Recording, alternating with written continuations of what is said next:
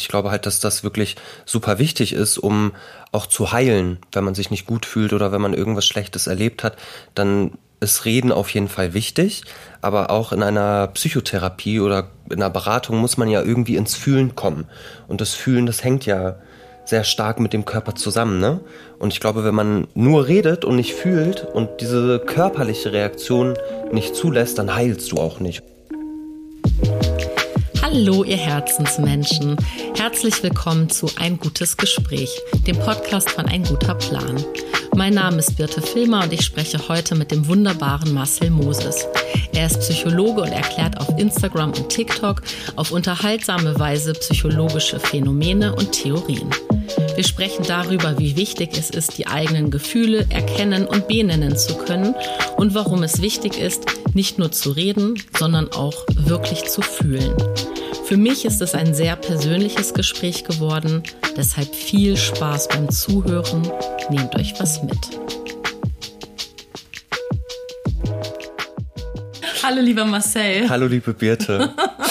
Wie schön, dass du da bist. Ich freue mich auch sehr, hier zu sein. Ja, richtig toll. Ähm, wie geht's denn dir? Gut, ich hatte eine stressige Fahrt hierhin. Ich wollte eigentlich mit der U-Bahn kommen und dachte dann so, ach, ich nehme mir heute mal ein Carsharing-Auto und dachte, dass das entspannter wäre. Hatte aber wirklich die stressigste Autofahrt meines Lebens. Oh, ah, okay, so schlimm. Du hast ja. es schon angeteasert, aber ich habe nicht nachgefragt. Ich glaube, ich habe dreimal fast einen Unfall gebaut, wurde einmal geblitzt. Oh, wirklich? ja, dann ähm, war das noch irgendwie, hatte ich die schwierigste Rettungsgasse, in die ich mich irgendwie einordnen musste. Also es war wirklich so eine richtige Berlin-Autofahrt aus dem Buche. Okay. Aber ich habe es ja hierher geschafft. Okay. Oh, jetzt habe ich ein schlechtes Gewissen, dass ich vorhin gar nicht gefragt habe. Du hast Ach, gesagt, es war so stressig. Ich dachte, okay. wir heben uns das auf für den ja, Podcast jetzt. Ja, genau. Also äh, an alle Menschen, äh, die in Berlin leben, ähm, fahrt mehr Bahn. Fahrt mehr Bahn. Oder, Oder Fahrrad. Fahrrad. Ja, oh, geil. Sehr schön. Für die äh, Menschen, die nicht wissen, wer dieser tolle Marcel Moses, der mir gegenüber sitzt, ist, magst du dich bitte einmal vorstellen? Ja, mein Name ist Marcel Moses. Ich heiße eigentlich gebürtig Marcel Aygün, aber bin irgendwann in den sozialen Medien unter dem Namen Marcel Moses aufgetreten, weil ich so getauft wurde und habe dann beschlossen, dass ich einfach so weitermache. Deshalb Marcel Moses und ich bin Psychologe und Achtsamkeitscoach hier aus Berlin und mache ähm, auf Social Media, vor allem auf Instagram und TikTok, ähm, Psychologie-Content, also hauptsächlich Videos, in denen ich psychologische Inhalte oder einfach Selbstfürsorgeinhalte kurz und vielleicht auch ein bisschen unterhaltsam rüberbringe. Und ich glaube, so hast du mich ja auch entdeckt, ne? Absolut, genau. Ja, und das Unterhaltsame würde ich total unterstreichen und auch im, im positivsten Sinne auch total niedrigschwellig. Also das ist was, was mir äh, direkt immer auffällt, dass ich denke, es ist so gut erklärt, dass ich es eben auch meinem zwölfjährigen Kind zeigen könnte und der würde es sofort checken. Und mhm. ähm, du hast mir ja gerade auch noch gesagt, dass du ja auch eh äh, mit äh, ähm, jungen Menschen auch arbeitest und mhm. die äh, berätst und begleitest und ähm, das finde ich eigentlich das Fantastische daran, dass du das so niedrigschwellig und zugänglich erklärst, dass wirklich Menschen, die sich noch nicht getraut haben, eben sich mit psychologischen Themen auseinanderzusetzen, da glaube ich einen leichten Einstieg finden. Voll, weil das ja auch schon schwierig ist, das alles manchmal zu verstehen. Ne? Also wenn ich an mein Studium denke, was ich da alles für wissenschaftliche Texte lesen musste und da musste man sich wirklich akribisch die Informationen rausholen. Es war alles oft sehr abstrakt und ich habe diesen Content irgendwie immer mit dem Gedanken gemacht, das ist für mein 16-jähriges Ich. So, also gar nicht so unbedingt, dass das jetzt klar Menschen, die schon Erfahrung haben mit Psychologie oder mit psychologischen Inhalten, können da glaube ich auch was lernen und was mitnehmen. Aber es ist, ich habe es hauptsächlich gemacht für Menschen, die sich vielleicht noch nicht so viel damit beschäftigt haben und wollte da einfach einen einen leichten Zugang ermöglichen mit meinem Content. Aber es war auch gar nicht unbedingt so eine bewusste Entscheidung, dass ich gesagt habe, so, ich mache jetzt super niedrigschwelligen Content, sondern das hat sich irgendwie so ergeben. Hm.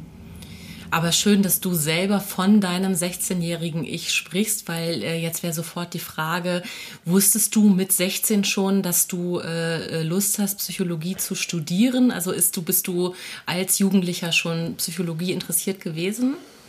Ähm, nicht so bewusst. Also ich wusste nicht direkt mit 14, 15 oder 16, ich will Psychologe werden, wobei mit 16 vielleicht schon eher, weil da ist das Abitur näher gerückt und da hat man sich dann so Gedanken gemacht, was will man denn überhaupt machen nach dem Abi? Da war Psychologie auf jeden Fall schon ein Thema. Ähm, aber es war jetzt nicht so, dass das von klein auf mein Berufswunsch war, Psychologe zu werden. Ich glaube, dass mir da vor allem so die mediale Darstellung von Therapeuten immer sehr gefallen hat und ich das immer cool fand, so Therapeuten in, also Therapeuten und Therapeutinnen in Filmen und Serien zu sehen. Da fand ich das immer so cool, dass es diesen Job überhaupt gibt, weil ich in meinem Alltag gar keinen Kontakt mit Therapeuten oder ähnlichem hatte. Ähm, ja, und dann hat sich das irgendwann so mit 16, 17, würde ich sagen, hat sich das entwickelt, dass ich dachte, okay, ich will Psychologie studieren. Hm. Schön, dass du das sagst, weil wir haben ja gerade schon festgestellt, ich bin ja äh, unwesentlich älter als du, mhm. also schon ein paar Jahre. Und ich glaube, dass das nämlich gerade total gut aufzeigt, dass sich eben medial da auch glücklicherweise total viel getan hat, weil ich, wenn ich an meine Teenagerzeit zurückdenke, überhaupt keine Erinnerung an Darstellung von TherapeutInnen habe. Ne? Und ähm, deswegen habe ich mich gerade auch, äh, also fand ich es gerade schon spannend, dass du mit 16 irgendwie einen Berufswunsch in die Richtung schon entwickeln konntest, weil es mediale Vorbilder dazu gab. Ne? Und ja. die hatte ich eben äh, nicht in den äh, 90er Jahren, als mhm. ich Teenager war. Und das ist was total Schönes. Und da habe ich, ähm, das ist auch so ein schöner roter Faden, der sich so durch die letzten Podcast-Gespräche zieht. Da muss ich nochmal wieder direkt zu, äh, ähm, zurückgehen und auch ein Gespräch mit mir, äh, mit, mit der Judith Holofernes zitieren, wie wir haben darüber gesprochen, wie wichtig eben ja auch Geschichten erzählen in verschiedenen künstlerischen Darbietungen ist. Also egal, ob es jetzt ähm, Verzeihung, ob es jetzt äh, ähm, Bücher sind, die man schreibt oder äh, Lieder oder eben Filme und, oder Serien. Ne? Und, und, und was, also dass eben das Kreative äh, Geschichten erzählen sehr wohl auch einen Einfluss hat auf gesellschaftliche Mitgestaltung. Und Voll. du bist jetzt quasi genau das, äh, der Beweis dafür, weil du sagst, ich hatte Vorbilder in Serien. Und mhm. ähm, genau, und jetzt äh, schließt du den Kreis wieder weiter äh, oder drehst die Spirale weiter, äh, so dass eben jetzt äh, junge Menschen, Teenager, äh, hoffentlich mhm. viele dir folgen auf Social ja. Media und äh, durch dich irgendwie einen guten Zugang haben. Stimmt, ja, darüber denke ich gar nicht so oft nach, dass ich jetzt vielleicht für manche Personen so eine Figur bin, die dann irgendwie den, das Interesse an der Psychologie wecken kann. Darüber denke ich nee. gar nicht so bewusst nach. Also na klar, also ich meine, ich habe also ich habe keinen TikTok-Account, deswegen mhm. weiß ich nicht, wie groß du da bist. Aber ich glaube, du hast relativ viele Follower, oder? Auf TikTok sind es, glaube ich, jetzt so 60.000. Ja, okay, ja ich glaube schon, dass da drei, vier dabei sind, die sich da von dir inspirieren lassen, mhm. mein Lieber. Ja, irgendwie ja. bleibt immer nur das Schlechte hängen. Also ich weiß, dass ich nehme mir das auch ganz bewusst vor, die schlechten Kommentare nicht, also denen nicht zu viel Raum zu geben, weil ich bekomme auch sehr viele positive Kommentare und gute Rückmeldungen, aber die sind dann irgendwie immer nicht so präsent wie die negativen Sachen. Die bleiben dann irgendwie doch eher hängen. Aber ja, ich habe tatsächlich schon ein paar Mal die Rückmeldung bekommen, hey, ich studiere auch Psychologie und es hilft mir voll, was du machst und danke. Aber es ist mir trotzdem irgendwie nicht so präsent. Mhm. Na dann, das ist doch eine schöne Aufgabe, ja. dich da, äh, ja, dir da selber einfach äh, freundlich zu begegnen und Danke zu sagen, dass du ähm, so, äh, ja, so eine gute Vorleistung irgendwie für andere da bietest. Ja. Mhm.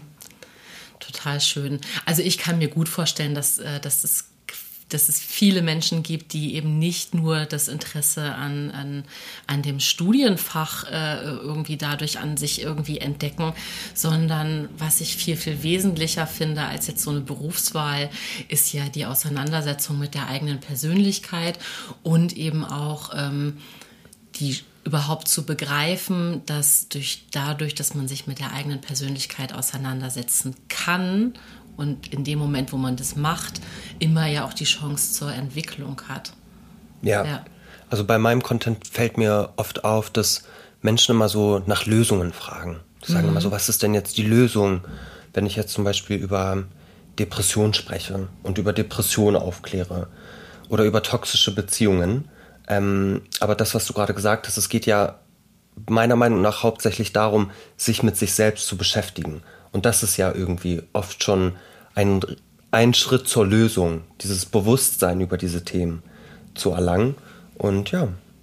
Total, na klar. Also wenn ich nicht weiß, dass ich vor irgendwas Angst habe, dann kann ich gar nicht äh, äh, auf die Idee kommen, diese Ängste zu überwinden. Und, genau. Aber trotzdem ist der Lösungs, die Lösungsfrage natürlich total berechtigt. Ne? Und Fühlst du dich da auch manchmal überfordert? Also wenn da, also könnte ich mir auch vorstellen, dass Menschen dann vielleicht auch sehr verzweifelt sind und sich an dich wenden und sagen so, ey Marcel, sag mal, was ich tun soll und mhm. ja. Auf jeden Fall so grundsätzlich allgemein verstehe ich natürlich, dass es Bedarf gibt nach Lösungen. Es ist ja auch klar, sowas bringt es, wenn man irgendwie nur Probleme anspricht und keine Lösungen liefert. Ähm, aber meine Philosophie ist so ein bisschen, dass ich Selbstreflexion anregen möchte. Mhm. Und ich mache ja auch Content, wie man mit bestimmten Sachen umgeht. Also ich liefere ja auch Lösungsvorschläge, aber das ist ja natürlich schwierig, weil ich weiß ja gar nicht, welche Person sich das gerade anguckt.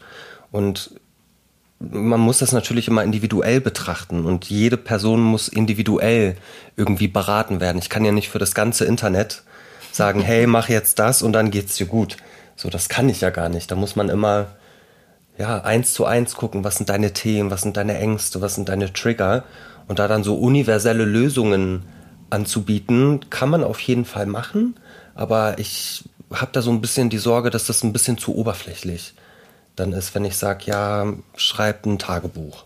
Ja, das wissen, glaube ich, viele und das, das kann man auch machen und es hat auch eine Berechtigung, wenn man das macht. Aber das muss man immer im Einzelfall betrachten. Also ich kann ja nicht für alle Menschen, alle Menschen heilen, sozusagen. Das ist ja gar nicht meine Aufgabe und das kann ich ja auch gar nicht. Mhm. Na, ich glaube schon, dass man generell äh, bei, bei allen äh, beratenden Positionen, die es so gibt und zu allen Themen, allen gesundheitlichen, auch physischer Gesundheit, äh, darf man es, glaube ich, simpel halten. Ne? Mhm. So, also natürlich kannst du, ich sag, wenn man es jetzt mit einer Ernährungsberatung vergleichen würde, dann könntest du ja auch, also natürlich musst du einem Menschen einen individuellen Ernährungsplan zusammenstellen mhm. und gucken, was magst du überhaupt oder hast du Allergien oder so. Genau. Aber ich glaube, es gibt ja trotzdem Faustregeln, ne? so, ja, die man stimmt. irgendwie lernt und weiß, okay, mhm. also wenn ich irgendwie äh, mich nur von Zucker und Weißmehl ernähre, dann könnte es sein, dass ich ähm, mich weniger fit fühle, als wenn ja. ich mehr Obst und Gemüse in meinen Speiseplan einbaue. Mhm. So. Und ich glaube, so ähnlich geht es ja mit mentaler Gesundheit auch, dass man Klar. Grundbedürfnisse ähm, einfach wirklich abdeckt. Ne? Also dass mhm. man äh, guckt, so habe ich, schlafe ich, schlafe ich gut, ne? Also schlafe mhm. ich gut, schlafe ich genug, ähm, Ne? Bin, ich, äh, ähm, bin ich genug an der frischen Luft? Bekomme ich genug Tageslicht? Äh, bewege ja. ich mich? Trinke ich genug Wasser? Mhm. Das sind keine Lösungen gegen Depressionen, ja. aber es sind immer die Anfänge, um überhaupt zu gucken, wo man so steht. Ne? Genau. Ja. Also deswegen darf das, glaube ich, schon auch sehr, sehr simpel und allgemein bleiben in dem ja. Moment, wo man Ratschläge gibt, genau. um überhaupt erstmal einen Anfang zu bekommen. Ne? Ja, weil, weil man halt nicht weiß, was individuell bei jeder Person los ist. Ne? Aber wie du schon sagst, es gibt diese Faustregeln, an denen man sich orientieren kann und die auch wichtig sind.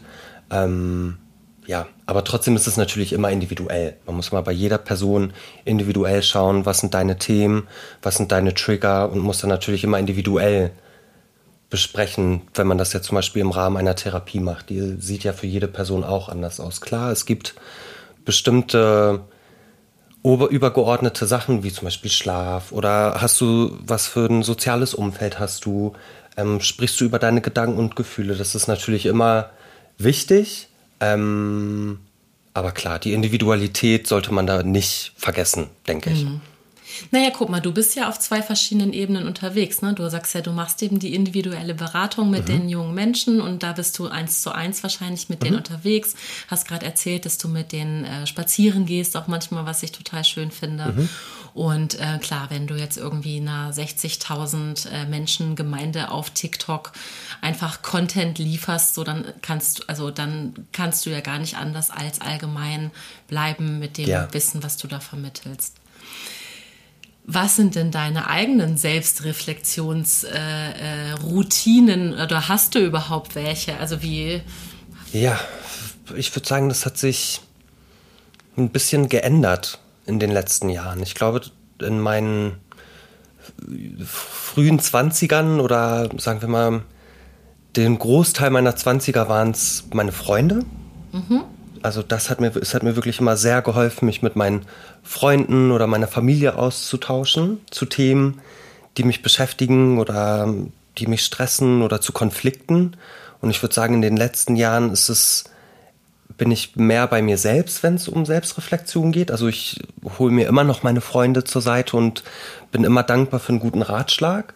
Aber ich gehe jetzt vielleicht dann joggen oder zum Sport oder ähm, schreibe mir meine Gedanken auf. Also bin da jetzt weg von diesem hauptsächlich im sozialen Kontext mehr zu Strategien mit mir selbst, mhm. wenn es um Selbstreflexion geht. Mhm. Und wenn du dann zum Beispiel joggen gehst oder zum Sport gehst, ist es dann aber, dass du dann aktiv über was nachdenkst oder ist es einfach die Zeit, die du dir mit dir selber gönnst, die dir, dich einfach ein bisschen zur Ruhe, also die dich runterbringt dann? Es bringt mich auf jeden Fall runter. Also ich merke das oft, dass wenn ich irgendwie gestresst bin und viele Sachen im Kopf habe, die jetzt vielleicht gar keiner besonderen Lösung bedarfen. Also es da gibt es dann keinen Ratschlag, der mir dann irgendwie weiterhelfen kann, sondern ich bin einfach gestresst wegen unterschiedlicher Sachen, die im Alltag so aufkommen. Dann hilft mir das auf jeden Fall schon, mich einfach körperlich zu bewegen und vielleicht auch mal kurz rauszukommen aus meinem Kopf. Mhm. So und irgendwie meine Energie anders auszulassen. Ähm, aber es gibt natürlich auch andere Sachen, da muss man sich aktiv mit beschäftigen. So, da hilft es nicht, wenn du einfach nur Sport machst, dann ist der Konflikt ja nicht gelöst. Aber ja, es ist immer so eine Balance. Kommt immer drauf an, was ich da reflektiere oder was für ein Thema da gerade so in meinem Kopf ist. Mhm. Aber finde ich gut, dass du das auch gerade nochmal so differenzierst, dass es eben auch unterschiedliche Themen gibt. Manchmal ist es einfach die Fülle von Themen, die du gerade sagst, die bedarfen, bedürfen keiner Lösung. Mhm. Das, war das überhaupt richtig? Ich habe das hat sich gerade so falsch was ich gesagt nee, was ich gesagt habe. Nee, irgendwann du hast es super. Nee, ja? du hast es super gesagt und ich habe gerade nur die Mehrzahl nicht hingekriegt, aber egal. also es gibt ich glaub, Themen, du hast es richtig gesagt. die Themen bedürfen keiner Lösung. Wir behaupten ja. jetzt, dass das richtig ist so. Und ähm, sondern die sind einfach als Themen und als Vielfalt irgendwie etwas, wozu denen man Abstand braucht, beziehungsweise äh, indem man, wie du es so schön gesagt hast, aus dem eigenen Kopf rauskommt. Das ist ja dann wie Schlaf. Ja. Also im Schlaf erholt sich der Körper von seinen Betätigungen und in dem Moment, ich stelle mir das so vor, wenn du zum Sport gehst, äh, ist einfach der Kopf in dem Moment ruhig gestellt, weil du vielleicht also automatische äh, physische Abläufe dann einfach, also die repetitiv sind für dich, weil du sie regelmäßig machst, äh, wo du nicht drüber nachdenken musst und dadurch kann der Kopf einfach mal so ein bisschen entmüllt werden und sortieren. Ja. Ähm, und es gibt eben andere Themen, die man aktiv angehen muss und das, also allein den Unterschied zu wissen, dass es ihn überhaupt gibt und ihn für sich selbst zu erkennen, finde mhm. ich, find ich gerade auch spannend. Also, mhm. weil ich dieses Gefühl von, oh, es ist alles zu viel, mhm. äh, kenne ich wahnsinnig gut. Ja. Ne? Also, und das geht ganz schnell. Also bei meinem ja. Lebensstil äh, und Umfeld, also ich habe dir gerade schon gesagt oder im Podcast auch schon oft erzählt, ich habe zwei Kinder, mhm. ähm, ich mache diesen Podcast, ich mache aber auch meine Fotografie, die ich sehr liebe. Ich mhm. habe ein tolles soziales Umfeld, ich habe wirklich ganz viele liebe Freunde, die ich aber auch sehen will und mit denen ich Zeit verbringen will. Äh, Sport mache ich auch, so, mhm. ne? Und das irgendwie aber alles immer so unter einen Hut zu kriegen, ja. na klar, ist es dann voll oft einfach zu viel. Mhm. So, ne? Und, und, und das heißt ja aber nicht, dass ich ein Problem habe, was ich nee. irgendwie, äh, also wo ich irgendwie grundsätzlich was an meinem Leben ändern mhm. muss, sondern da ist dann einfach die Pause-Taste das gewünschte äh, Lösungsobjekt. Ja. Und es muss dann gar nicht dieser, also kennen wahrscheinlich alle diesen Wunsch von, oh, ich möchte jetzt einfach mal einen Monat raus sein mhm. und diese große Sehnsucht nach dieser großen Pause. Und ich habe für mich aber zum Beispiel entdeckt ähm, und kann das immer mehr so als Alltagsroutine einbauen, diese kleinen Pausen zu mhm. machen. Und das ist wirklich so, dass ich mich manchmal auf mein Sofa in meiner Küche setze für zehn Minuten mhm. und aus dem Fenster gucke und mhm. dann mich auch bewusst entscheiden muss, auch mein Handy nicht da zu haben und nicht mal das Radio anzumachen, sondern mhm. einfach nur zehn Minuten zu sitzen. Ja. Und dann ist es schon viel besser.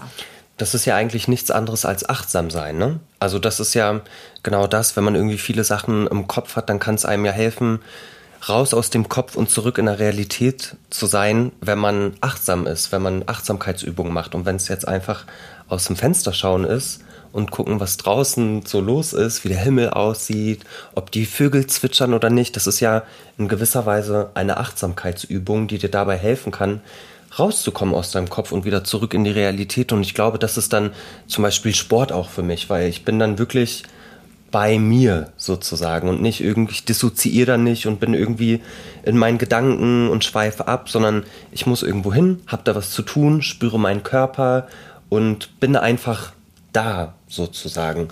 Und das, was ich gesagt habe, früher habe ich viel mit anderen geredet und alles irgendwie analysiert und besprochen und ich glaube, dass das auch wichtig ist bei bestimmten Themen, aber ich glaube, dass man auch oft intellektualisiert und irgendwie Gedanken und Gefühle wirklich mit übertrieben viel, sage ich jetzt mal, bespricht und rationalisiert, intellektualisiert, um irgendwie so ein Gefühl von Kontrolle zu erlangen.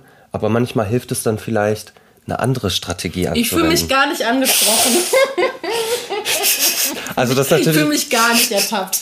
Also das ist natürlich auch normal, dass man das macht, ne? Ja. Aber mir ist das irgendwann bewusst geworden, weil ich dachte halt immer so mit 20, 21, boah, ich bin so gut, ich kann mich so gut öffnen, ich rede mit meinen Freunden über alles und das ist genau das Richtige und ja, ich mache nichts falsch, aber jetzt, es ist auch nicht falsch, aber jetzt denke ich so, ah, ich habe viel intellektualisiert auch einfach, um mich von diesen Gedanken abzulenken. So. Geiles neues Schimpfwort. Ey, du bist doch nur am Intellektualisieren hier. Ist doch überhaupt nicht lösungsorientiert. Ja. ähm, was mir zu diesem Sportgedanken noch einfällt, ist eine meiner, meiner eigenen Lieblingsthesen äh, oder überhaupt Lebensbetrachtungsweisen, ähm, dass mich das stört, dass so viel ähm, getrennt wird zwischen psychischer und physischer Gesundheit. Ne? Dass ich, ähm, mein, mein Lieblingssatz dazu ist, Emotionen sind auch nur Stoffwechsel. Ähm, und und dass, dass, dass, dass ich mir wünsche, dass es da in der äh, also medizinisch-wissenschaftlichen äh, ähm, Weiterentwicklung, aber auch in der gesellschaftlichen, dass es da viel mehr noch diesen ja diesen gesamten, diesen ganzheitlichen Blick drauf gibt, dass eben Gefühle Stoffwechsel sind oder wenn du jetzt von Intellektualisieren sprichst, dass es eben ja auch, also unsere Gedanken sind ja auch Stoffwechselprozesse mhm. im Hirn und mhm. dass äh, diese, also dass diese Verbindung einfach eine, also dass die, dass die nicht nur überraschenderweise eine Verbindung ist, sondern dass es eben eine zwingende Verbindung ist. Mhm. Also das ohne, ohne Körper denken wir nicht. Also so, dass wir sind, wir sind kein Intellektgeist, der irgendwo rumschwebt, sondern ja. das ist also ne, unsere Körperhülse ist gleichzeitig das, was wir auch in unserem Kopf äh, an Gedanken produzieren und mhm. natürlich hat dementsprechend auch alles, was wir offiziell trennen als physische Gesundheit und psychische Gesundheit ist eben in Wirklichkeit gar nicht voneinander getrennt, sondern Fall. gehört zusammen. Und äh, deswegen, das finde ich gerade noch mal ganz schön, mir das auch noch mal so vorzustellen, wie du eben einfach dann in dem Moment, wo du Sport treibst, einfach nur in einem, in einem anderen Teil deines Körpers präsenter bist als in deinem Kopf. Mhm. Kann man das so sagen? Auf jeden Fall. Und ähm, ich stimme dir da auch voll über, über, mit dir überein, was diesen ganzheitlichen Ansatz angeht. Ich glaube halt, dass das wirklich super wichtig ist, um auch zu heilen, wenn man sich nicht gut fühlt oder wenn man irgendwas Schlechtes erlebt hat, dann ist Reden auf jeden Fall wichtig. Aber auch in einer Psychotherapie oder in einer Beratung muss man ja irgendwie ins Fühlen kommen. Und das Fühlen, das hängt ja sehr stark mit dem Körper zusammen. Ne? Und ich glaube, wenn man nur redet und nicht fühlt und diese körperliche Reaktion nicht zulässt, dann heilst du auch nicht oder dann kommst du auch über bestimmte Sachen nicht hinweg. Wenn man jetzt zum Beispiel irgendwie eine super scheiß Trennung hinter sich hat und super doll verletzt ist, dann kannst du da, glaube ich, mit 30 Leuten alles analysieren und mit jedem über jedes kleinste Detail reden. Aber das bringt dich nur ein Stück voran und richtig drüber hinweg kommt man nur, wenn man die Emotion auch wirklich spürt und da wirklich ins Empfinden und ins Fühlen kommt. So. Hm, hm. Das ist ähm, total schön. Ich äh, erzähle dir was, was äh, ganz tagesaktuelles, persönliches. Ähm, ich habe dir vorhin, du hast mich nach meinem Tag gefragt. Und ich habe mhm. erzählt, ich habe eine ganz äh, liebe alte Freundin getroffen, die äh, Pola, und habe ihr ähm, ja auch gerade, habe sie so ein bisschen auf den Stand der Dinge gebracht, wie es gerade in meinem Leben aussieht. Und ähm, das war sehr emotional und wir saßen bei ihr zu Hause auf dem Sofa und, und ähm, ja, sie war sehr berührt davon, was ich ihr so erzählt habe. Und wir sind einfach solche Emos, dass wir innerhalb von drei Minuten ins Heulen gekommen sind. Also mhm. wir saßen einfach auf dem Sofa und mussten einfach beide so instant flennen, mhm. ohne dass es jetzt so wahnsinnig traurig war, sondern einfach, weil wir, weil wir uns so gefühlt haben in dem Moment, also auch so, so gegenseitig. Ne? Und es war so schön. Mhm. Und wir konnten uns einfach, also, ne, und dann haben wir uns in den Arm genommen und mussten dann auch lachen und gesagt, so, mhm. boah, sind wir Emo und, und wir dürfen es aber auch sein. Und also ja. das Bild bietet sich natürlich jetzt gerade total an, weil du das gerade so schön gesagt hast. Man muss ins Fühlen kommen. Ja. Und ich selber zum Beispiel ähm, konnte das ganz viele Jahre nicht. Ich habe ganz viele Jahre lang nicht weinen können mhm. ne, und habe das aber für mich erst, also ich, ich kann es jetzt erst im Nachhinein verstehen und erkennen, warum. Ne? Mhm. Ne, also dass ich eben so, ja, weit weg von mir selber war oder mhm. eben, ne, wie auch immer, äh, man ist jetzt, du hast wahrscheinlich die besseren Fachbegriffe dafür, mhm. wie, was da irgendwie hätte sein können bei mir, aber mhm. dass ich jetzt weinen kann und auch in so einem Moment, wo es eigentlich also ich glaube, eigentlich haben wir geweint, weil es so schön war, dass wir uns so nah waren in dem mhm. Moment. Ne? Und das hat einfach dann so, da waren alle Schleusen offen und dann so, genau, wir haben uns geöffnet, ja, zueinander geöffnet. Letztendlich ist das dann ja auch einfach nur authentisch. Weißt du, weil wenn ich jetzt zum Beispiel an mich denke, ich bin ein Mann, ein Junge und ich wurde zum Beispiel auch typisch jungsmäßig sozialisiert. Jungs weinen nicht, Jungs müssen stark sein. Wieso weinst du? Du bist doch ein, du bist doch ein starker Mann und ich kann das auch auf jeden Fall nachempfinden, mit diese, dieses Schwierigkeiten zu haben zu weinen, weil es einem halt irgendwie abtrainiert wird. Ne? Und ich glaube, dass das nicht nur geschlechterspezifisch ist, sondern dass das grundsätzlich einfach in unserer Gesellschaft so ein Ding ist, dass Schwäche, sage ich jetzt mal in Anführungszeichen, dass, das, dass uns das abtrainiert wird, weil wir funktionieren müssen. Und ich finde, dass das eigentlich super schön ist, wenn man lernt, alle Gefühle zuzulassen. Egal, ob das auch Wut ist ja zum Beispiel so ein Gefühl, was irgendwie so ein bisschen stigmatisiert ist oder mit Aggression gleichgesetzt wird. Und ich bin halt der Meinung, dass jedes Gefühl berechtigt ist und man irgendwie Gefühle zulassen sollte, egal ob es Freude ist oder Trauer oder Wut oder was auch immer. So, dass man da irgendwie im Einklang mit sich selbst ist und sich nicht so. Für mich ist das irgendwie so, als würde man sich selber hintergeht, hintergehen, wenn man immer so bestimmte Teile von sich selbst unterdrückt, weil man Angst davor hat, wie ich rüberkomme oder äh, ob ich da jetzt schwach, schwach rüberkomme auf andere oder wütend. So, alle Gefühle sind okay. Hm.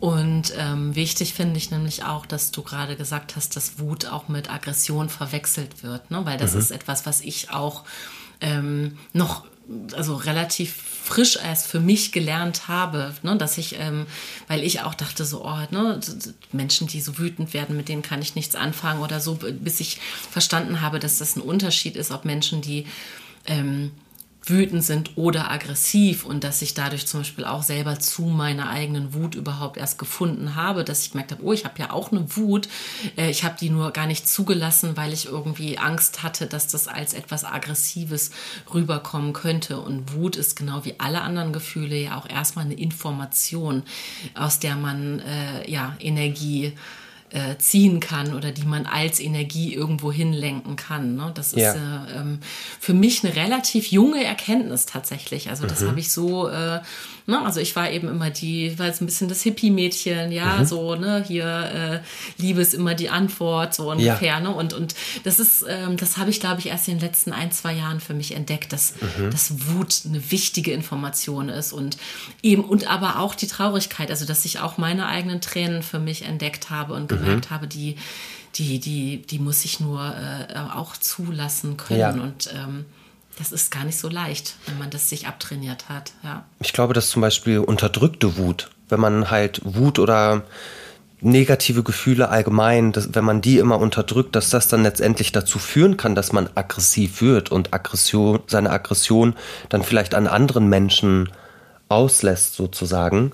Ähm, aber ja, grundsätzlich, wie du gesagt hast, es ist eine Information, wenn ich wütend bin. Wenn ich nach einer, in einer sozialen Interaktion Wut verspüre, dann sollte man nicht denken, scheiße, ich darf nicht wütend sein, weg damit, sondern dann vielleicht in die Reflexion kommen, ah, wieso hat mich das wütend gemacht? Und dann in sich hineinhorchen und sich selbst reflektieren und nicht unterdrücken, weil das man dann ja wieder nicht authentisch.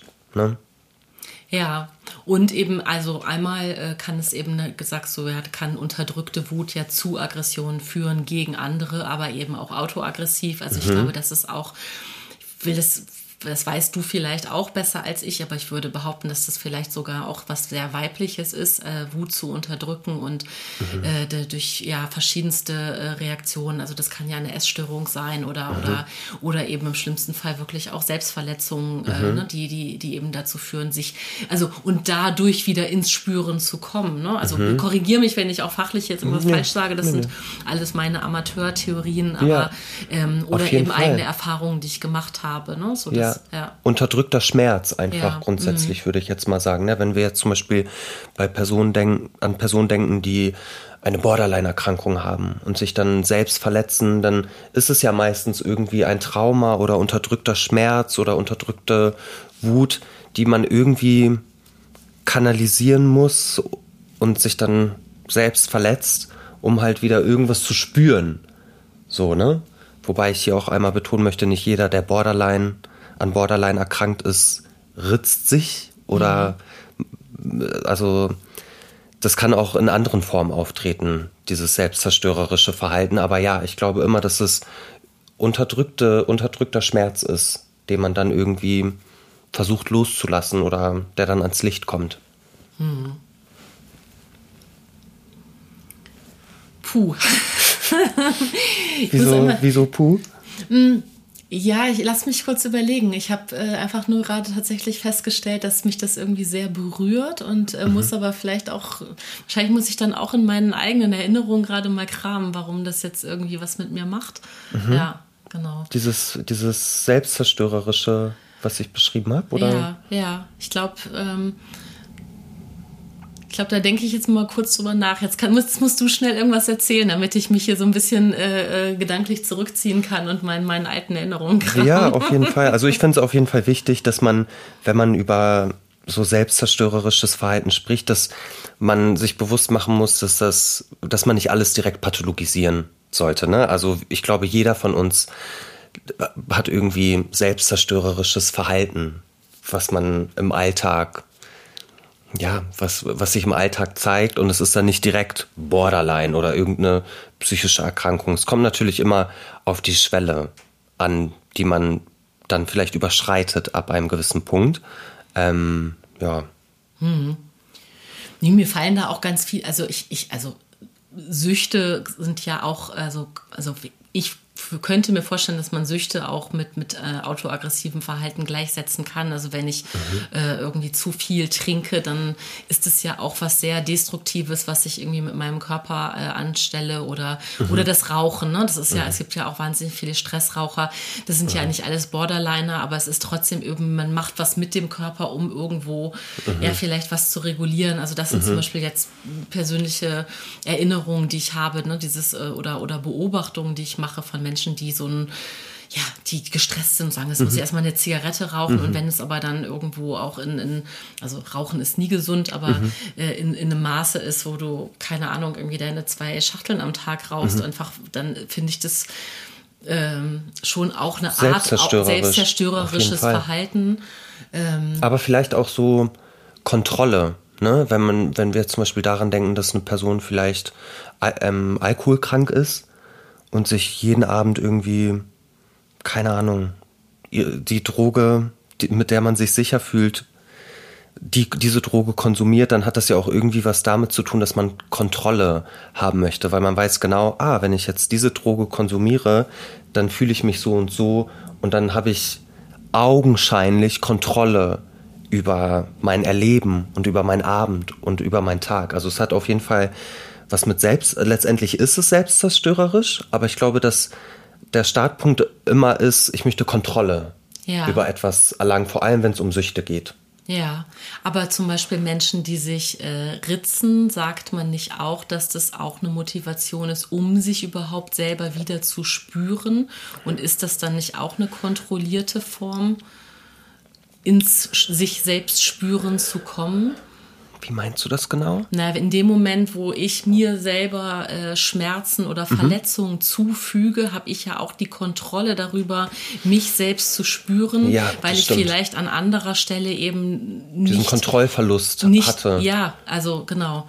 Ne? Also vielleicht gibt es da einfach, also ich, ich, ich, ähm, ich habe da so verschiedenste Bilder im Kopf. Also was ich zum Beispiel erzählen mag, ist, dass es durchaus Situationen gab in meinem Leben, ähm, wo ich meinen Kopf gegen eine Wand gehauen habe auf eine wirklich heftige Art und Weise. Ne? Und ähm, dass ich mich da jetzt so dran erinnere und denke so, okay, da, das, das, das waren anscheinend Situationen, in denen ich eben, ja, das Gefühl hatte, ich äh, komme nirgendwo weiter, ich habe keinen Lösungsansatz für die Situation, in der ich gerade bin und ähm, frage mich aber eben auch im Nachhinein, warum tun Menschen das? Warum habe ich das getan? Anscheinend habe ich mir damit auch, also das ist jetzt einfach, ne, ich denke jetzt laut gerade nach. Danke, dass du das teilst ja, erstmal. also ich, ich denke laut darüber nach, ob das nicht eine Möglichkeit für mich war, in dem Moment auch wieder mit mir selbst in Kontakt zu treten und Mhm.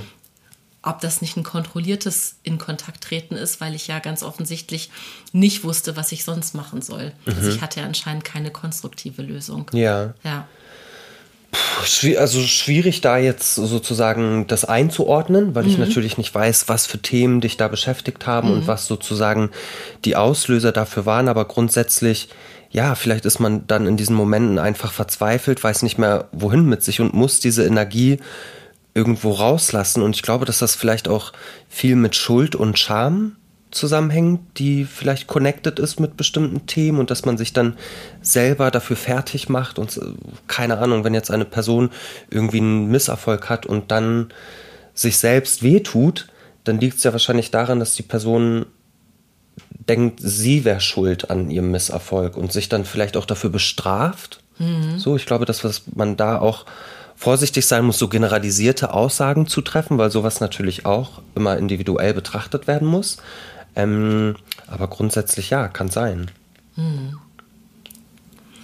Und wenn du jetzt zum Beispiel mit deinen jungen Menschen spazieren gehst und die haben irgendwo, du hast das Gefühl, dass die ganz allgemein betrachtet jetzt wieder irgendwo ähm, nicht gut mit sich selbst connected sind oder vielleicht irgendwie in Schamgefühlen sind oder unterdrückte Wut haben.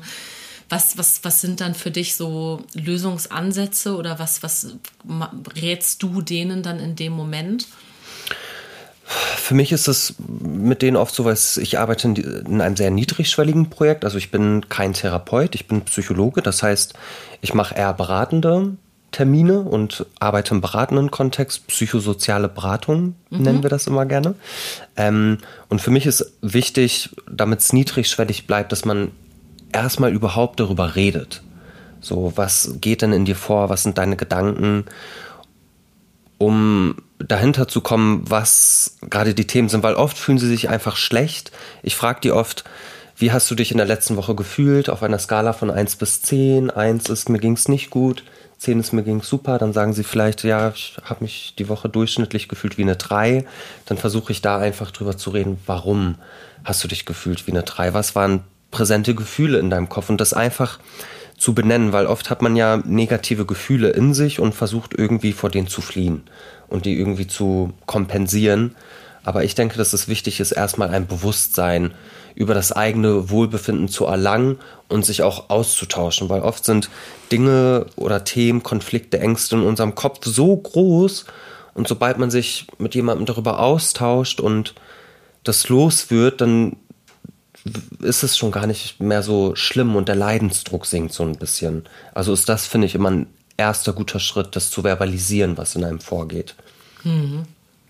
Und hast du das Gefühl, dass die, ähm, dass die da so die Vokabeln auch dafür selber benennen können? Oder also, weil das habe ich mich gerade gefragt, ne, wenn du fragst, ja, warum und wieso, ob man manchmal überhaupt weiß, äh, wie man das bezeichnen soll. Wenn man sagt, mir geht's schlecht, mhm. dann ist es ja sehr, sehr, sehr allgemein. Dann ist ja, ja noch nicht mal eine Unterscheidung zwischen Wut oder Trauer oder ja. Scham irgendwie möglich. Ne? Ja, also ich habe mit einigen Personen, mit denen ich zusammenarbeite, so eine Liste von unterschiedlichen Gefühlen erstellt. Mhm. Positive Gefühle, negative Gefühle, neutrale Gefühle, wo dann wirklich das komplette Spektrum einmal abgedeckt ist und versuche dann immer mich darauf zu beziehen mit denen. Mhm. Und zu sagen, okay, hast du dich einsam gefühlt, hast du dich alleine gefühlt, hast du dich motiviert gefühlt, hast du dich energetisiert gefühlt, einfach bestimmte Adjektive gesammelt, um halt irgendwie ein besseres Verständnis zu bekommen, weil, wie du schon sagst, manchmal ist das für die auch sehr schwierig, also nicht nur für die, für mich und für dich wahrscheinlich auch, so Gefühle zu verbalisieren und die klar zu benennen, weil das ja, das bekommen wir ja auch nicht beigebracht, so wirklich, außer wir haben jetzt wirklich, kommen aus einem, oder unsere Eltern oder Bezugspersonen waren da wirklich sehr fit und haben uns da viel Werkzeuge, sage ich jetzt mal, an die Hand gegeben, dass wir das gut benennen können. Aber grundsätzlich finde ich, dass wir da das einfach nicht beigebracht bekommen, uns selbst zu reflektieren. Mhm. Also das ist ja eh mein aller, aller, allergrößter Wunsch, äh, diese Themen viel mehr in Schulen und Kitas und so zu bringen. Ne? Und ähm, dass ich irgendwie ähm, also zum Beispiel mein, mein, mein älterer Sohn ist in dem Alter, dass die jetzt gerade Sexualkundeunterricht in der Schule mhm. hatten.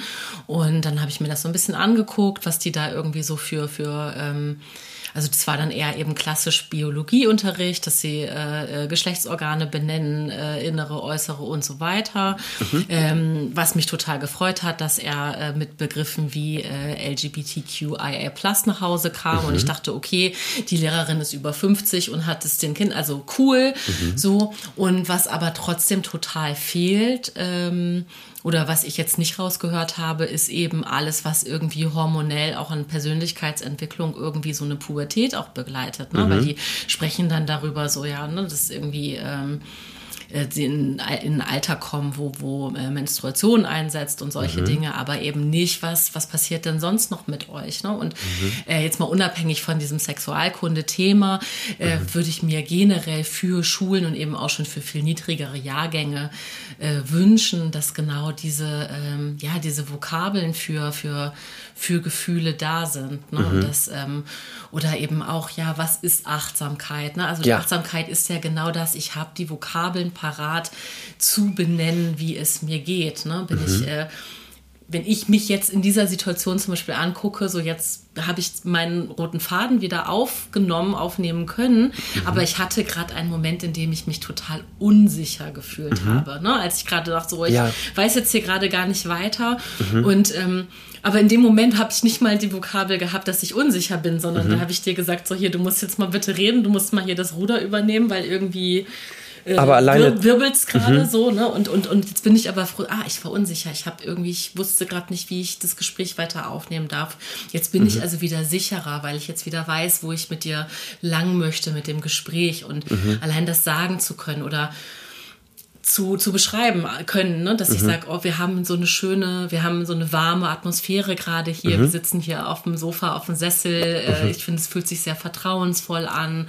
Ähm, also dafür Begriffe zu haben, das finde ich schön, ne? dass man eben auch sagen kann, ich habe mich irgendwo unwohl gefühlt, weil mhm. ich äh, äh, der, keine Ahnung, ich war beim Arzt und habe das Gefühl gehabt, der ist äh, autoritär und ich habe mhm. mich äh, klein gemacht gefühlt. Also, weißt du, so einfach für, für, für Lebenslagen einfach sich einordnen zu können, warum, wieso, mhm. äh, finde ich irgendwie zu allen Sprachen, die man auf dieser Welt lernen kann, noch die wichtigste. Auf jeden Fall. Ja. Und ich glaube auch, dass das wichtig ist, dass man das dann klar benennen kann. Ich finde aber auch, dass es komplett okay ist, wenn man getriggert ist oder sich einen Moment nicht wohlfühlt, dass man dann einfach sagt, hey, irgendwie fühle ich mich gerade komisch, ich brauche mal kurz einen Moment. Das ist mhm. ja auch schon eine Kompetenz, weil wir sind ja auch keine Maschinen, die irgendwie direkt sagen, ah, das hat das jetzt gerade bei mir ausgelöst und ich fühle mich jetzt so und so getriggert und das und das ist gerade das dominierende Gefühl in mir. Es ist ja genauso okay zu sagen, hey, irgendwie macht das gerade was mit mir, was du gesagt hast? Oder hey, irgendwie bin ich gerade getriggert und ich brauche einen Moment. Das ist ja schon super und eine riesengroße Kompetenz. So. Genau, und das ist wiederum, weil du gerade auch das so ein Wort wie Trigger oder so äh, äh, aussprichst, das ist ja wiederum das Schöne an deiner Arbeit, dass du genau diese sehr niedrigschwelligen Begrifflichkeiten dafür ja aber auch Menschen an die Hand gibst. Ne? Also mhm. Also das wirklich äh, weil in dem Moment, wo ich so einen Begriff schon kenne, wo ich weiß, aha, was ist ein Trigger? Ne? Mhm. Also ich weiß irgendwie, aha, das ist irgendetwas, was generell repetitiv bei mir Gefühle auslöst in die mhm. oder die Richtung. Ja, äh, das, das zu wissen ist ja schon eine Vokabel Nummer eins, um um eben sowas ausdrücken zu mhm. können. Mhm. Ne? Ja, und und äh, das, also damit fängt es einfach an. Ne? Oder mhm. ähm, ja, also bei, bei, bei kleinen Kindern, äh, dass die eben ja auch einfach, also ich finde es schön, wenn die einfach sagen können, so, nee, ich möchte das, also Nein ist das wichtigste Wort, so, damit fängt ja. es an. Und wenn sie dann aber dazu lernen, warum sie eigentlich Nein sagen wollen, ja, und mhm. wenn es mhm. beim Essen ist, zu sagen, nein, das schmeckt mir nicht oder ich mag die Farbe nicht, dann mhm. ist das ja auch schon etwas, ähm, was, was einfach hilft mhm. zu begreifen, ich darf mich selber verständlich machen. Ich darf ja. mit dem, was ich fühle, ähm, auch in die Kommunikation gehen. So mhm. ganz allgemein gesagt. Und ich ja. glaube, dass das super wichtig ist, weil man sich ja so auch verstanden fühlt oder gesehen und gehört fühlt. Wenn man das nicht kann und sich selber nicht ausdrücken kann, dann, egal ob jetzt bei Kindern oder bei Erwachsenen, dann kann, können andere Personen einen ja auch nicht verstehen. Weißt ja. du? Wenn ja. ich jetzt nicht sagen kann, was mit mir los ist und irgendwie einfach nur emotional bin, sage ich jetzt mal, dann können Personen zwar auch auf mich eingehen, wenn ich emotional bin, aber um irgendwie voranzukommen, ist es ja super hilfreich, dass man weiß, ah, vielleicht wurde ich getriggert. Was ist ein Trigger überhaupt? Okay, was löst das in mir aus? Was brauche ich jetzt gerade? Um dahinter zu kommen, muss man halt so ein gewisses Verständnis von sich selbst haben. Aber mhm. wo lernt man das? Ne? Also ich habe es in der Schule nicht gelernt. So. Mhm. Und hast du es im Studium gelernt oder? Nee, auf kein, also nee, nee, nee, nee, nee, das Studium war wirklich Hardcore, sage ich jetzt mal. Also es war wirklich ständiges Aussieben, hatte ich das Gefühl. Es war wirklich egal, wie es uns ging. Ich hatte das Gefühl, es ging. Schön im Psychologiestudium, ja. Ja, ich hatte das Gefühl, es ging wirklich nur darum, so viele Menschen wie möglich loszuwerden. Aus dem Studium. Okay. Ja, und das war auch, das war auch so bekannt. Also ich habe in Hamburg studiert und ich hatte insgesamt, glaube ich, schon eine gute Uni-Erfahrung. Aber wenn es jetzt so um Selbstfürsorge ging oder um mentale Gesundheit, das hat keine große Rolle bei uns gespielt. Also es war ganz klar zu Beginn des Studiums, okay, die ersten zwei, drei Semester wird nur aussortiert und deshalb sind die Klausuren super hart und mehr als die Hälfte ähm, rasselt durch Statistik und das wollen die auch. So, das war meine Erfahrung im Studium. Das ist böse. Ja, komplett. Ich weiß nicht, wie es an anderen Unis ist. Also ich kenne viele Menschen, die an privaten Unis studiert haben und da war das ganz anders. Aber ich habe halt an einer öffentlichen, staatlichen Universität studiert und da war es ständiges Aussortieren. Mhm. Und auch, ich wollte ja, ich habe Psychologie ich habe angefangen, Psychologie zu studieren, weil ich Psychologe werden wollte. Und das ist ja auch so, wenn du kein, du musst dich ja nach dem Bachelor nochmal neu bewerben für den Master. Das ist ja zum Beispiel bei Lehramtsstudierenden ist das ja so, dass die safe ihren Masterplatz bekommen, weil sonst sind, können sie keine Lehrer oder Lehrerinnen ja. werden. Und bei Psychologen ist es eigentlich ähnlich. Mit dem Bachelor bist du noch kein Psychologe oder keine Psychologin. Ja. Ähm, deshalb denke ich, sollte man da eigentlich auch seinen Masterplatz sicher haben, ähnlich wie das bei Lehramtsstudierenden ist. Aber ich hatte dann auch mega viel Stress. Scheiße, ich habe doch Psychologie studiert, um Psychologe zu werden. Und jetzt habe ich meinen Bachelor und mein Numerus Clausus ist nicht gut genug, um jetzt einen Masterplatz zu bekommen. Was mache ich jetzt? Also das Studium war schon sehr, sehr, sehr, sehr hart, würde ich sagen. Hm. Und da ging es nicht darum, wie es uns ging. Das war egal. Hatte ich zumindest das Gefühl. Vielleicht gibt es andere aus meinem Studiengang, die sagen, hä, ich hatte irgendwie Probleme, habe mit einer Dozentin geredet und wurde voll verstanden. Aber ja, bei, bei mir war das nicht so. Und bei meinen Freundinnen auch nicht. Mhm.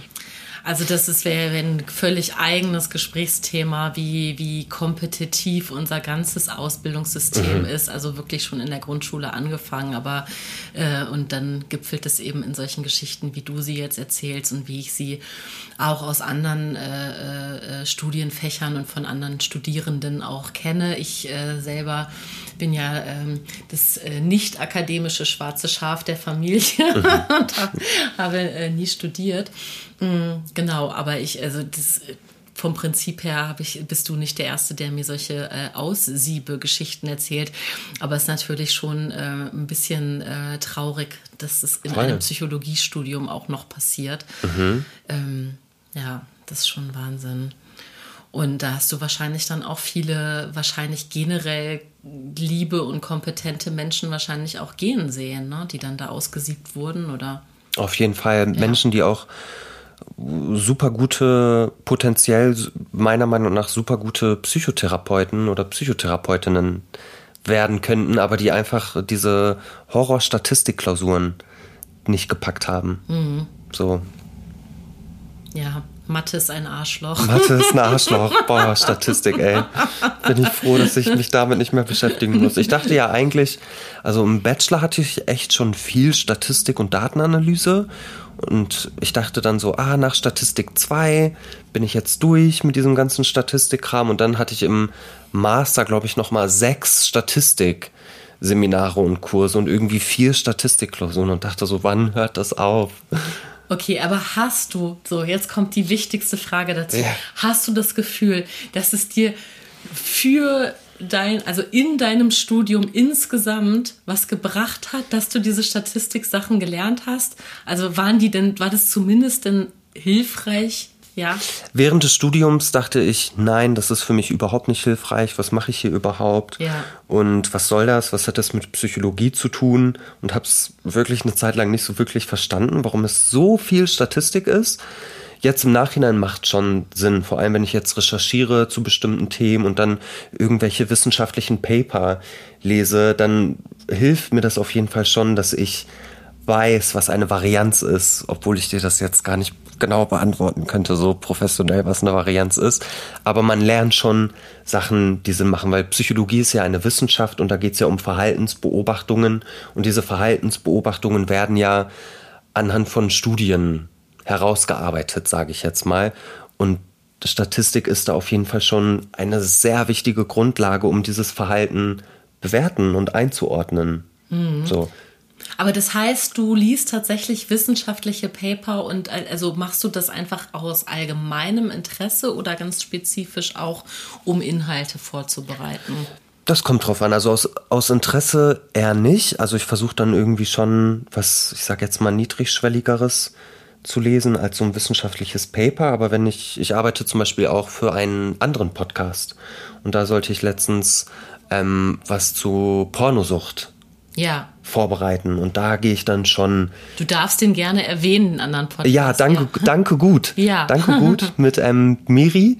Ähm, da war ich auch vor kurzem mal zu Gast und seitdem arbeite ich für den Podcast und ah, mache da okay. sozusagen die psychologische Abnahme. Super. Ähm, und bereite auch manchmal Sachen vor und unterstütze da Miri einfach mhm. so ein bisschen und habe da letztens zum Beispiel zu Sex bzw. Pornosucht recherchiert und da gehe ich dann auch schon mal in ein wissenschaftliches Paper rein, um einfach da wirklich fundiertes Wissen weiterzugeben.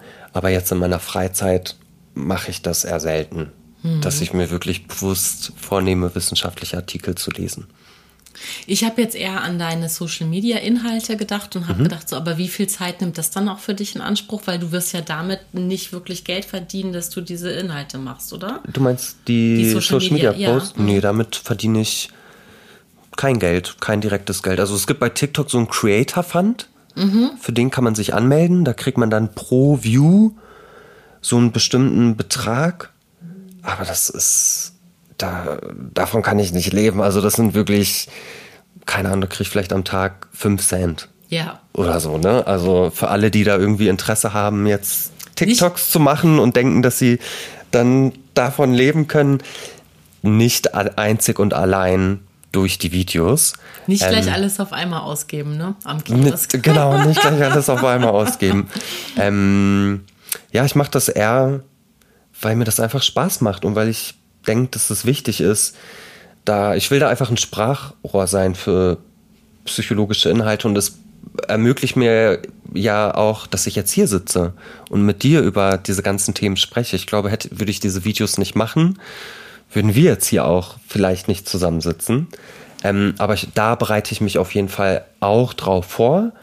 Ähm, aber da gehe ich selten in wissenschaftliche Artikel rein, sondern mache das entweder nach Gefühl oder aus Erfahrung. Und ja, recherchiere auch, aber vieles davon ist auch einfach mein Gefühl dafür, was ist gerade interessant für die Menschen. So. Mhm. Und sag mal, was mich jetzt noch interessiert, du bist ja, du kommst ja schon sehr, sehr cool auch dabei rüber, ne? Ja, also ist es, du? ja, finde ich. finde ich schon sehr cool dabei. Und ähm, die Frage ist aber, bist es dann du? Also ist es schon so auch, also bist das sprachlich auch komplett du oder ist das auch ein bisschen so eine kreierte Rolle, die du da äh, für dich irgendwie äh, geschaffen hast? Also ich muss sagen, ganz am Anfang, als ich damit angefangen habe, ich habe 2021 damit angefangen. Also ich habe schon vorher auch im Social-Media-Bereich gearbeitet und habe da Sachen vor meiner Handykamera gemacht, sozusagen, wo ich in die Kamera gesprochen habe. Ich habe zum Beispiel in der Musikindustrie gearbeitet für ein großes Musiklabel und habe da mal jede Woche die Instagram-Story bespielt und habe da so eine kleine Musikshow mir selber kreiert sozusagen. Und als ich angefangen habe mit diesen TikToks, da war das schon 100% ich würde ich sagen. Also ich habe da wirklich alles rausgelassen, was so in mir steckt, meine Kreativität und mein Humor. Und als das dann erfolgreich geworden ist, sage ich mal, habe ich schon manchmal sehr darauf geachtet, ah, ich muss jetzt so sein, weil ich habe dieses Video, das hat jetzt voll viele Views und deshalb muss ich jetzt so wie in diesem Video sein, damit es wieder Views bekommt, was ja eigentlich schon komplett blöd ist, weil man sollte ja gar nicht das ja gar nicht machen, um Views zu bekommen, aber man ist dann irgendwie so competitive mit sich selbst und will dann natürlich auch, dass das viele Menschen sehen. Deshalb ist das eine ziemlich gute Frage, die du da gerade gestellt hast, weil es ist immer so eine Balance. Ich würde schon sagen, dass es, dass das ich, dass, dass ich das bin und nicht, dass ich eine Rolle spiele. Aber ich merke schon, dass ich manchmal denke, ah, ich habe letztens in einem Video Jugendsprache benutzt, aktuelle Jugendsprache und habe irgendwie gesagt, äh, Bruder Walla. Und das war, kam voll gut an. Und dass ich dann beim nächsten Video denke, oh, ich muss wieder dieses Wort erwähnen, weil das kam gut an. Und da versuche ich mich aber wirklich von loszulösen, weil ich will halt authentisch sein. Aber ich glaube, dass es immer, dass sich das immer so ein bisschen vermischt. Also das, es ist authentisch, aber manchmal nehme ich dann natürlich auch eine bestimmte Rolle ein, weil ich inzwischen auch weiß, dass ich eine gewisse Reichweite habe und Menschen auch denken, ah, das ist Marcells Content und da irgendwas von mir erwarten. So, und deshalb gehe ich da bestimmt schon manchmal auch in so eine Rolle rein. Mhm.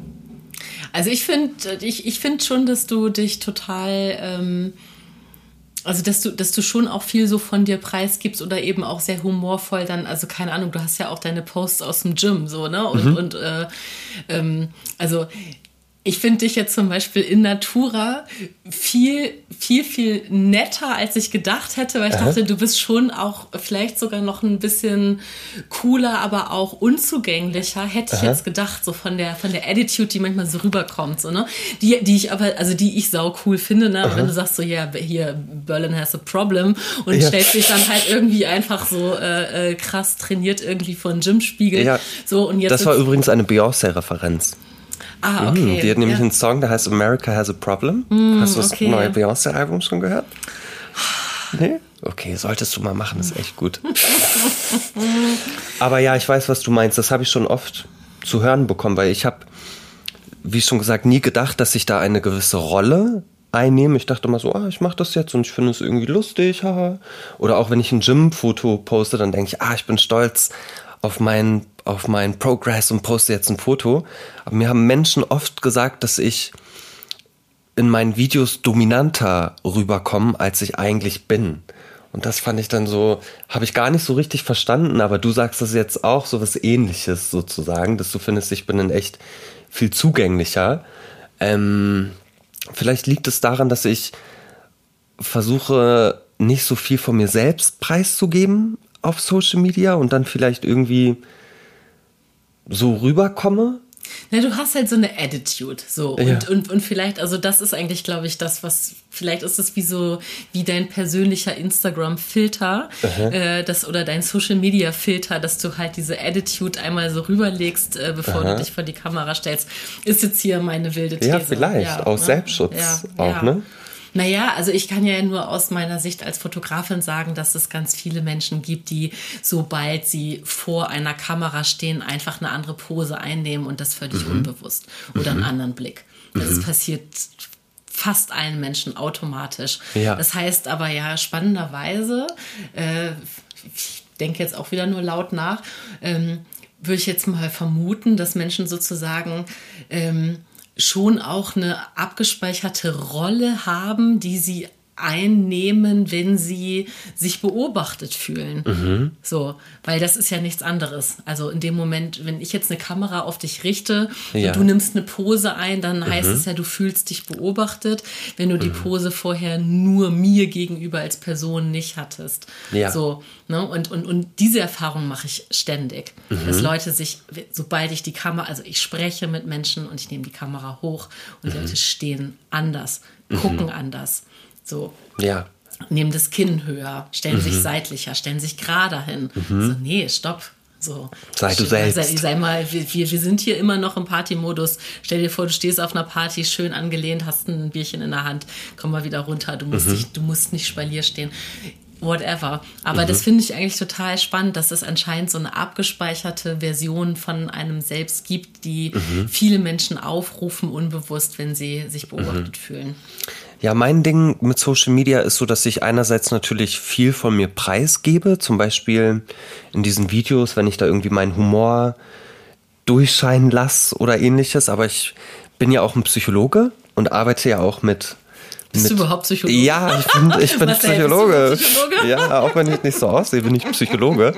Ähm, und bin da immer so im Konflikt mit mir selbst. Wie viel darf ich eigentlich von mir, von meinem wahren Ich preisgeben? weil ich ja immer noch eine professionelle Beziehung zu vielen Menschen habe in meiner psychologischen Arbeit und dann natürlich auch bestimmte Grenzen sichern will. Weißt du, vielleicht mache ich das deshalb so, dass ich dann vielleicht irgendwie so eine gewisse Rolle einnehme, weil ich denke, oh, jeder hat Zugriff auf diese Fotos oder auf diese Videos und ich will da halt einfach nicht zu sehr ich sein, weil ich mich dadurch dann angreifbar mache und vielleicht auch zu nah an meinem potenziellen oder auch vorhandenen Klientel bin. So, mhm. macht das Sinn? Mhm. Ja, nee, das verstehe ich auch gut. Ich habe das auch, also du hast es auch gut erklärt. Ich habe jetzt gerade nur nachgedacht, ob du, ob ich das so wahrnehme, aber du erzählst ja zum Beispiel inhaltlich überhaupt nichts von dir. Ne, nee, ne? so. Also man nicht. weiß ja jetzt irgendwie gar nichts von dir oder deinen eigenen Triggern oder, oder irgendwas, dass du jetzt sagst, so, ich habe irgendwie die ja. eigene Erfahrung damit und damit gemacht. Deswegen, ja. wenn, dann geht es ja wirklich eher um dein, dein Auftreten. Ne? Genau, deshalb war ich auch so unsicher, heute in diesen Podcast zu kommen. Wir haben ja vor ein paar Tagen schon mal kurz telefoniert, weil ich eigentlich immer bisher, wenn ich Podcast-Auftritte hatte, mit einem Skript ins Podcast gegangen bin, weil, also in einen Podcast gegangen bin, weil da ging es dann um Bipolarität oder um Depression oder um Hochstapler-Syndrom. Und da bereite ich mich dann vor und dann geht's um das Thema. Ja. Aber heute ist es halt das allererste Mal, dass ich halt ja, über mich spreche, sage ich jetzt mal. Deshalb fühlt sich für mich auch voll komisch an. Ich bin auch die ganze Zeit in meinem Kopf, okay, sag nicht zu viel, sag nicht zu viel, gib nicht zu viel von dir preis, weil ich halt das so krass abgespeichert habe. Du bist Psychologe und du musst aufpassen, wie viel du, wie viel Persönliches du preisgibst, weil du ja immer noch in deiner professionellen Rolle arbeitest. Weißt ja, du? Viele ja. sagen mir auch immer, ja, mach doch ein privates Instagram-Profil. Ein professionelles und ein privates. Und das möchte ich halt irgendwie nicht, weil ich mhm. das nicht möchte, so. Aber da ist dann halt immer die Frage, okay, wie viel gebe ich von mir preis? So, weil ich halt auch nicht so viele psychologische Vorbilder habe, sage ich jetzt mal, die in sozialen Medien präsent sind. Mhm. Weißt du? Ja. Mhm. Aber wie fühlst du dich jetzt? Also jetzt sprechen wir ja schon eine Stunde und, und so. Also ja. hast du das Gefühl, dass du äh, dich doll konzentrieren musst, in einer Rolle zu bleiben? Oder? Nee, ich, ich bin auch gar nicht in der Rolle. Also ich bin gerade echt ich. Und ich fühle mich halt sehr wohl mit dir. Deshalb bin ich jetzt nicht die ganze Zeit irgendwie gehemmt. Aber ich habe hab mir da, als ich hierher gefahren bin, Gedanken gemacht, als ich die Anfrage bekomme, wirklich die ganze Zeit krass, was will sie dann von mir wissen? Weißt du, was, was darf ich überhaupt sagen? Was ist zu privat? Mhm. So. Mhm. Weil ich halt, ich glaube, wenn ich jetzt, keine Ahnung, wenn ich jetzt Comedy-Videos machen würde, dann wäre das, glaube ich, nicht so. Dann wäre mir das, glaube ich, scheißegal.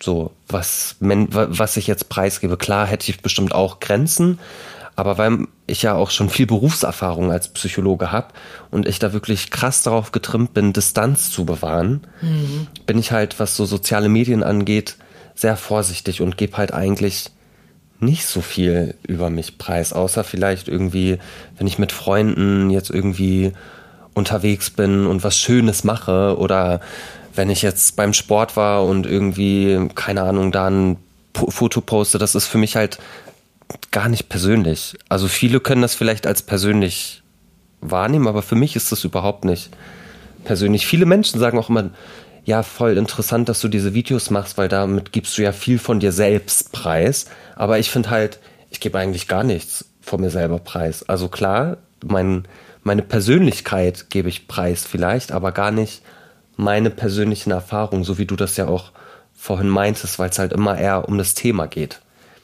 Mhm. Ja, und das ist, äh, finde ich, aber für ganz, ganz viele Menschen auch einen spannenden Gedanken. Also der, also weil du jetzt einfach gerade auch von Professionalität generell gesprochen hast, ne? Und mhm. natürlich sagst du ja, wenn du jetzt Comedian wärst, wäre es anders. Lustigerweise habe ich ähm, äh, das letzte Gespräch äh, hier mit einem äh, Satiriker gehabt, mit dem mhm. Florian Hacke, der mhm. hochgradig kritisch mit sich selbst und, und, und auch mit den Aussagen, die er mhm. trifft, irgendwie ist und sagt, das muss alles on point sein. Mhm. Und wenn ich hier irgendwie mich ähm, politisch und gesellschaftspolitisch äußere, dann muss das alles Stimmt. Hand und Fuß haben. Dann ja. will ich auch mich in zehn Jahren noch daran messen lassen und so. Mhm. Also der äh, war hier auch ganz streng mit sich selbst, waren wir auch war auch spannend, mit ihm darüber zu reden. Und äh, du sagst jetzt eben diese aber in der Psychologie oder wenn man als Psychologe oder Psychologin arbeitet, äh, kriegt man eben gerade diese Distanz beigebracht, natürlich. Das ja. ist total wichtig. Ähm, und ich finde es aber äh, umgekehrt jetzt äh, einfach mal für, für die Allgemeinheit äh, gedacht, äh, einen wahnsinnig guten Gedanken auch zu überlegen, warum man wann, wie, aus welchen Gründen auch so ja in die Distanz geht oder eben sich nicht zeigt. Ne? Mhm. Also ähm, ich bin ja selber auch nirgendwo in einem Angestelltenverhältnis, aber es geht ja zum Beispiel auch, ähm, gibt ja auch viele Themen, die man so besprechen kann, wie sind Atmosphären in, in Unternehmen. Ne, es gibt Unternehmen, die sagen, ja, we are family und mhm. in Wirklichkeit kannst du da aber irgendwie überhaupt nichts von dir preisgeben. Ähm, also was sind auch so geschützte Räume? Ne? Das war mhm. da schon mal so ein Gedanke, den, den wir ja hier auch schon mal im Podcast gesprochen haben. Wo kann ich denn wirklich ich selbst sein? Weil das mhm. natürlich mhm. wiederum auch was ist, in dem Moment, wo ich ich sein kann, mhm. ähm, verbrauche ich ja viel weniger Energie. Also Rollen zu spielen ist ja auch energieaufwendig. Mhm. Und es kann Spaß machen. Äh, es ist, wäre ich Schauspielerin, wäre es mein, meine Profession. Äh, deine, deine Profession ist es, Distanz zu wahren. Das heißt, es mhm. ist wirklich auch Teil deiner, deiner deiner mhm. beruflichen Aufgabe. Mhm. Aber so in ganz vielen anderen Bereichen ist ja die Frage, wo darf ich ich sein und wo mhm. darf ich anderen Menschen auch so begegnen, wie, ja, wie ich mich selber wahrnehme und mhm. dadurch auch natürlich im Idealfall äh, viel mehr selber mit mir im Kontakt bin. Mhm. Man, umso mehr Rolle ich spiele, umso weniger bin ich ja auch, kriege ich ja auch selber von mir mit. Ja, ich habe oft das Gefühl, dass dass dieses, dass ich, die Tatsache, dass ich Psychologe bin, dass das für viele Menschen also dass das oft mit meiner Authentizität im Widerspruch steht, weil ja, ich bin Psychologe, aber ich habe ja trotzdem manchmal auch eine gewisse Haltung zu bestimmten Themen. Ich finde vielleicht manche Sachen blöd, weil ich das einfach blöd finde. So, ne? Und ich habe das Gefühl, dass ich oft immer so als Psychologe gesehen werde. Oder wenn mir jetzt ein Freund oder eine Freundin von, von den eigenen Beziehungsproblemen erzählt und ich finde die Beziehung die wirkt auf mich nicht gesund. Und ich sage, hey, das ist echt eine, es läuft nicht. So, wieso bist du mit dieser Person zusammen? Dann ist das meine Meinung, aber alles wird dann immer so auf die Goldwaage gelegt, weil ich Psychologe bin. Und dadurch fühle ich mich manchmal halt so, als hätte ich, also es gab, ich habe viele Erfahrungen gemacht mit, mit ein paar bestimmten Menschen, die dazu geführt haben, dass ich immer dachte, alles, was ich sagen muss, alles, was ich sage, muss psychologisch verifiziert sein, weil ich immer daran gemessen werde, dass ich Psychologe bin. Weißt du, wie ich das meine? Mhm. So, also das, deshalb finde ich es gerade interessant, dass du das mit diesem Safe Place sagst, weil es hat dazu geführt, dass ich immer sehr vorsichtig war, was ich gesagt habe, weil ich immer dachte, oh, es wird alles, was alles, was ich sage, ist direkt ein psychologischer Ratschlag oder muss psychologisch gehaltvoll sein. Aber ich bin ja auch Marcel. Also ja. Ich bin Psychologe, das ist mein Job. Aber ich arbeite ja nicht 24-7. Ich darf ja auch mal irgendwie eine Meinung haben und sagen, boah, das finde ich scheiße, auch wenn die Psychologie jetzt sagt, hey, man muss immer wertschätzend sein und so, was ja auch stimmt, ne? Aber ich darf ja trotzdem irgendwie mal was Kacke finden, so. Deshalb, ja, das ist auf jeden Fall ein Prozess, das so ein bisschen abzulegen, diese Psychologenrolle und auch einfach mal ich zu sein. Klingt jetzt voll dramatisch, als wäre ich nie ich, aber Nee. Ich glaube, du hast verstanden, was ich meine, oder? Absolut. Und ähm, der, der liebe Jan hier, der, der äh, ein guter Plangründer, der, der legt ja sehr viel Wert darauf, äh, auf äh, das Motto äh, All Vibes Only, also eben als Konterpunkt zu ähm, Good Vibes Only. Mhm. Und ähm, bei dir äh, denke ich jetzt eben auch ähm, ähm, nicht, nicht nur Professional Vibes Only, sondern auch, äh, ne, also dass ich eben auch gerade also weißt du, dass, dass das gerade so klang wie, ähm, ich habe immer den Filter von Professional Vibes haben zu müssen, aber du wirst ja auch im Freundeskreis, familiär, wie auch immer, wo, wo du dich eben ja safe fühlst und wo ja. Menschen dich als Marcel kennen, ja. äh, willst du ja auch einfach mal fluchen und das eben, dass er auch zu der Ganzheitlichkeit deiner Person äh, gehört, also um jetzt den Kreis auch unseres Gesprächs zu schließen, dass er eben zu deiner Person auch alle Facetten gehören, in denen du ja vielleicht auch mal äh, keine Antwort weißt, unsicher bist, mhm. äh, politisch unkorrekt sein möchtest oder eben auch ja einfach mal ja sagen, mhm. lasst mich alle in Ruhe, fuck off. Ich ja. heute mit wirklich so, geht Aha. weg von mir. Ja, so. genau. Und das, das wiederum ist einfach ja lebensnotwendig, damit du ein gesundes Leben führen kannst. Voll. Ne? Ja. ja. Und mhm. nicht alles, was ich sage, ist direkt ein psychologischer Ratschlag.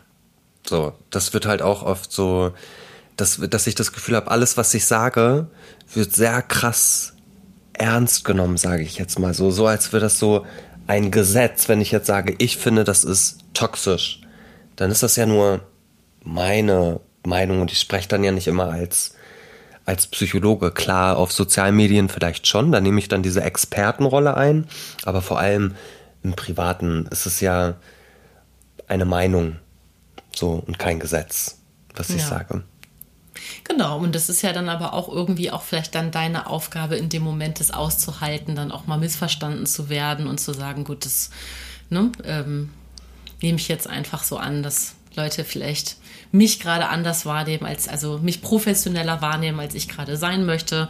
Mhm. Äh, das ist ja dann aber auch das Problem der anderen Leute, solange ja. es eben kein professioneller Kontext ist, sondern ja. ein privater. Ne? Mhm. Das ist ja dann auch, äh, also das ist das, da, da darfst du dann ja für dich entscheiden, wie du gerade sein möchtest. Ja. Ja. Ähm, ich habe so das Gefühl, wir haben jetzt gerade so voll die gute Runde gemacht mit allen mhm. Themen. Ich weiß nicht, wie es dir geht. So, ich habe manchmal so, so das Ne? Ähm, was ich dich total gerne fragen möchte, Marcel, ähm, ich sage immer im Intro äh, vom Podcast, sage ich, äh, äh, fordere ich dazu auf, nehmt euch was mit. Und ich würde mhm. dich gerne fragen, ob du aus diesem Gespräch für dich ganz spontan was mitnehmen kannst. Hm. Wie schön es ist, offen über die eigenen Gedanken und Gefühle zu sprechen, weil vor anderthalb Stunden haben wir uns noch nie gesehen. So, wir kennen uns erst seit heute sozusagen. Und ich fühle mich so krass zu dir connected und fühle mich so von dir verstanden. Ähm, und das nur, weil wir halt beide offen über unsere Gefühle geredet haben und auch diese Situation vorhin, wo du dich kurz getriggert gefühlt hast, war für dich vielleicht unangenehm in dem Moment, aber für mich war das auch irgendwie schön, dass du dich sicher gefühlt hast, auch zu sagen, dass du gerade getriggert bist. Also wie schön das ist, einfach Verbindungen zu Menschen aufzubauen, die man nicht kennt und dass das nur geht, wenn man offen ist und wenn man über die eigenen Gedanken und Gefühle redet. Das ist so das, was ich mitnehme. Und du? Das ist so wahnsinnig schön. Erstmal lieben Dank. Ähm das, aber dem möchte ich überhaupt gar nichts mehr hinzufügen. Das ist so ein perfektes Schlusswort. Äh, und, und ja, also wenn dann doch, dann würde ich sagen, genau das ist die Motivation für diesen Podcast, nämlich diese offenen Gespräche zu führen, die eben kein Skript haben und dass das aber das ist, was du daraus mitnimmst, macht mich gerade sehr doll glücklich. Vielen, oh, vielen Dank. Das freut mich. Schön. Lieben, lieben, lieben Dank für deinen Besuch. Danke dir.